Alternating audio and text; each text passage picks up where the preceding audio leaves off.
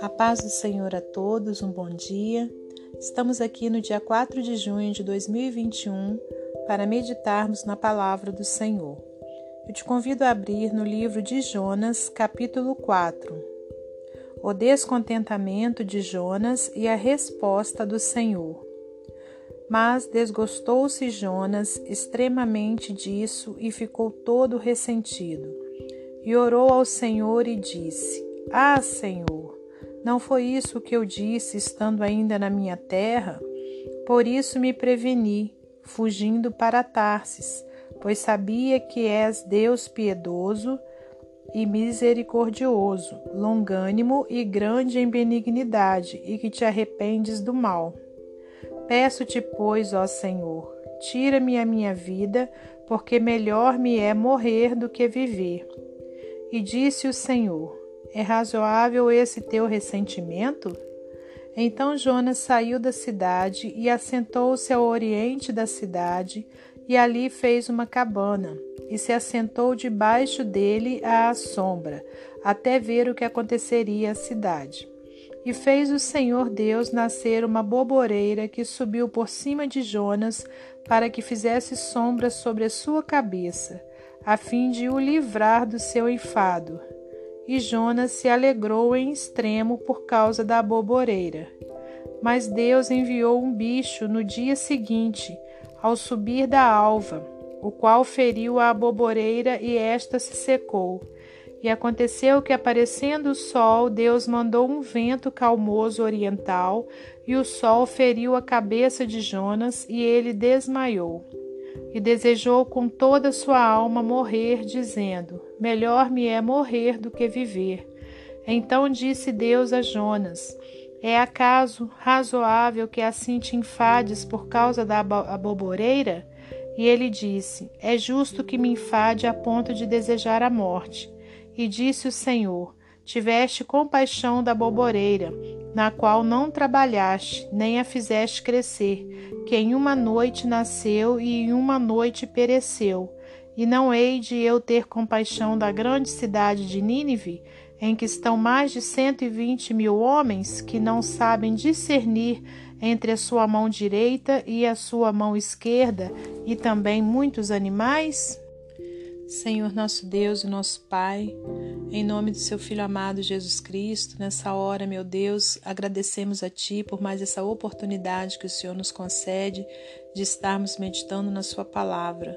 Peço-te perdão por meus pecados, minhas falhas, meu Deus, e te peço que me use como instrumento do Senhor, como vaso de barro que sou, para transmitir a vontade do Senhor a todos os ouvintes de Sua palavra. Que o Senhor abençoe a todos que aqui estão, meu Deus, com seus ouvidos atentos à Sua voz. Abençoe os nossos familiares. Guarda a nossa vida do mal, repreende toda enfermidade, tudo que não provém do Senhor na nossa vida. Aviva, meu Deus, a nossa vida física e espiritual a cada dia. E que o Senhor, meu Deus, nessa hora possa nos falar meu Deus, tudo aquilo que precisamos ouvir, para a glória de Deus Pai, Deus Filho e de Deus Espírito Santo. Amém. Glórias a Deus, irmãos, estamos aqui para mais um dia de vitórias, né? Porque aquele que serve ao Senhor Jesus é vitorioso, é mais do que vitorioso, diz a palavra do Senhor. E aqui nós temos uma passagem onde traz grande aprendizado para mim e para você para todos aqueles que abriram o seu coração para deixar Deus falar. E através dessa passagem nós vemos uma pessoa, né, um, que foi chamado pelo Senhor em uma missão e sabemos, né, o que aconteceu com Jonas, né, que tinha sido tido uma ordem né, da parte de Deus, mas desobedeceu, foi parar nas entranhas né, de um grande peixe e lá então ele pede ao Senhor mais uma chance, né, e o Senhor lhe dá essa chance e aí sim ele cumpre aquilo é, pelo qual ele tinha sido designado pelo Senhor. Só, irmãos, que ele cumpre, mas dentro de si ele ainda continuava com um descontentamento. É como se ele tivesse cumprido, né, por medo de tudo aquilo que ele tinha passado, por medo, né, da ira do Senhor sobre a sua vida, mas na realidade, né, ele ainda não estava, né, fazendo aquela obra de todo o seu coração.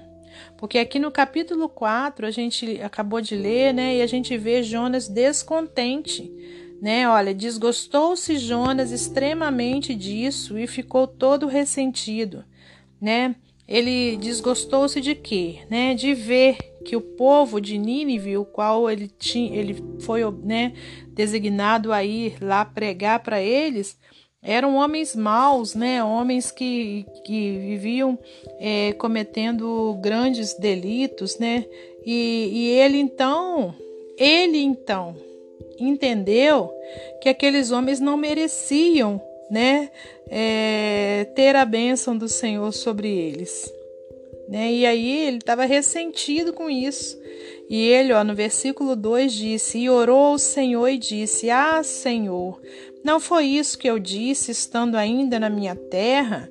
Por isso me preveni, fugindo para Tarsis, pois sabia que és Deus piedoso e misericordioso, longânimo e grande em benignidade, que te arrependes do mal.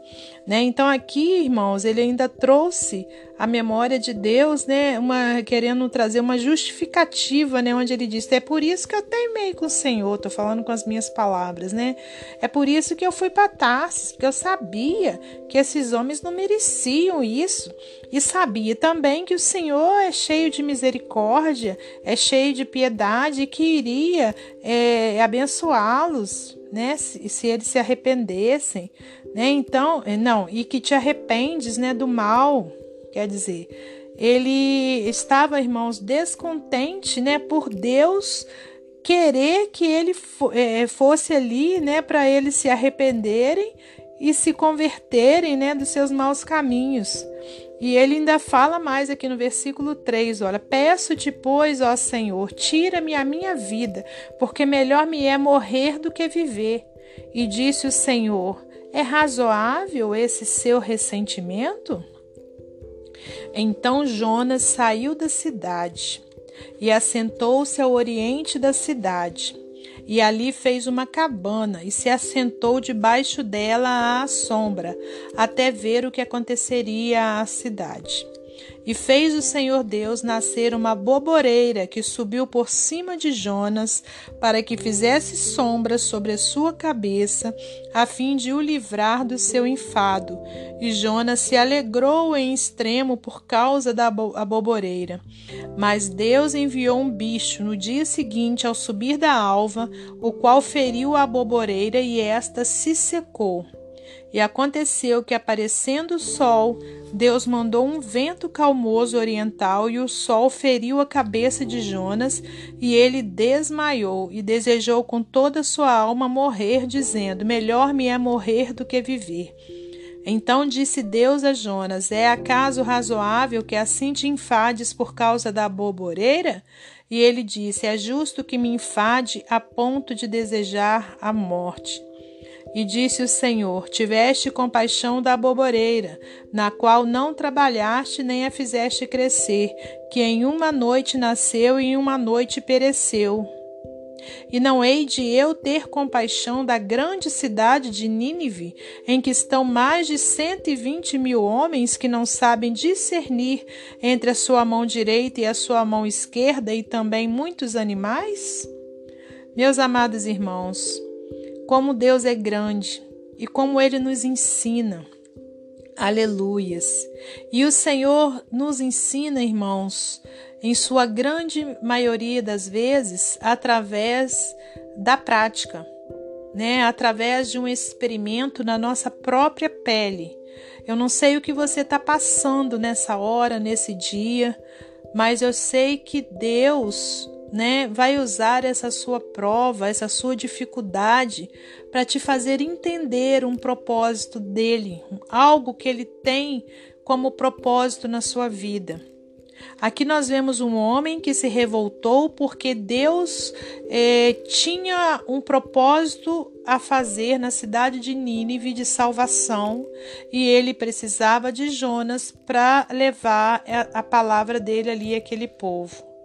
Né? A gente sabe que Jonas teimou, Jonas foi para Tarsis, né? para outro lugar, e Deus permitiu que ele passasse aquela dificuldade então na barriga do peixe, para que Jonas orasse, né, e Deus lhe desse mais uma chance. Jonas então vai a Nínive cumprir o que Deus tinha mandado, mas não é, é verdadeiramente com todo o seu coração. Ele ainda não tinha entendido, né, o propósito de Deus para aquele povo. Ele ainda não tinha entendido o que Deus queria, né, que ele aprendesse com aquela situação. Irmãos, o Senhor quer que eu e você, né, que nós tenhamos o coração de Jesus aleluias, em nós, para que a gente possa olhar para aquele que está em, é, é, em, em, erro, que está fora da presença de Deus, irmãos, com olhos de misericórdia, com olhos de compaixão. Jonas se aborreceu porque aquela boboreira, né, que estava ali te ajudando a ter sombra, morreu. E Deus vira para ele e fala: Então eu não vou né, ter compaixão de uma grande cidade onde estão mais de 120 mil homens que não sabem discernir entre a sua mão direita e a mão esquerda?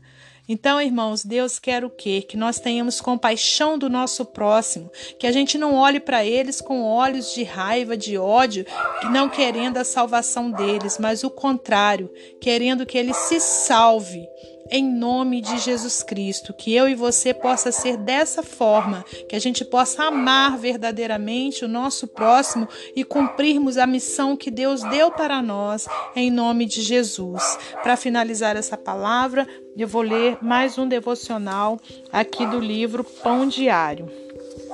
De dentro para fora. Amo a história de Jonas, é cheia de drama e importantes lições de vida. Após recusar-se teimosamente a fazer a vontade de Deus, Jonas finalmente pregou um sermão de avivamento em Nínive que o teria feito um dos missionários mais bem-sucedidos do seu tempo.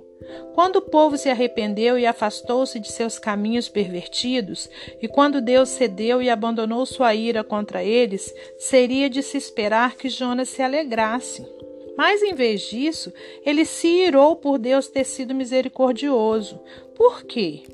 Ainda que ele estivesse finalmente obedecendo a Deus ao fazer a coisa certa no lugar certo, ele estava profundamente equivocado por dentro. Como Jonas, se não formos cuidadosos, como Jonas, se não formos cuidadosos, podemos aparentar estar bem espiritualmente, mas estarmos muito distantes de Deus em nossos corações. Ele está mais interessado em como somos em nosso interior. Sua palavra é mais cortante do que qualquer espada de dois gumes e penetra até o ponto de dividir alma e espírito.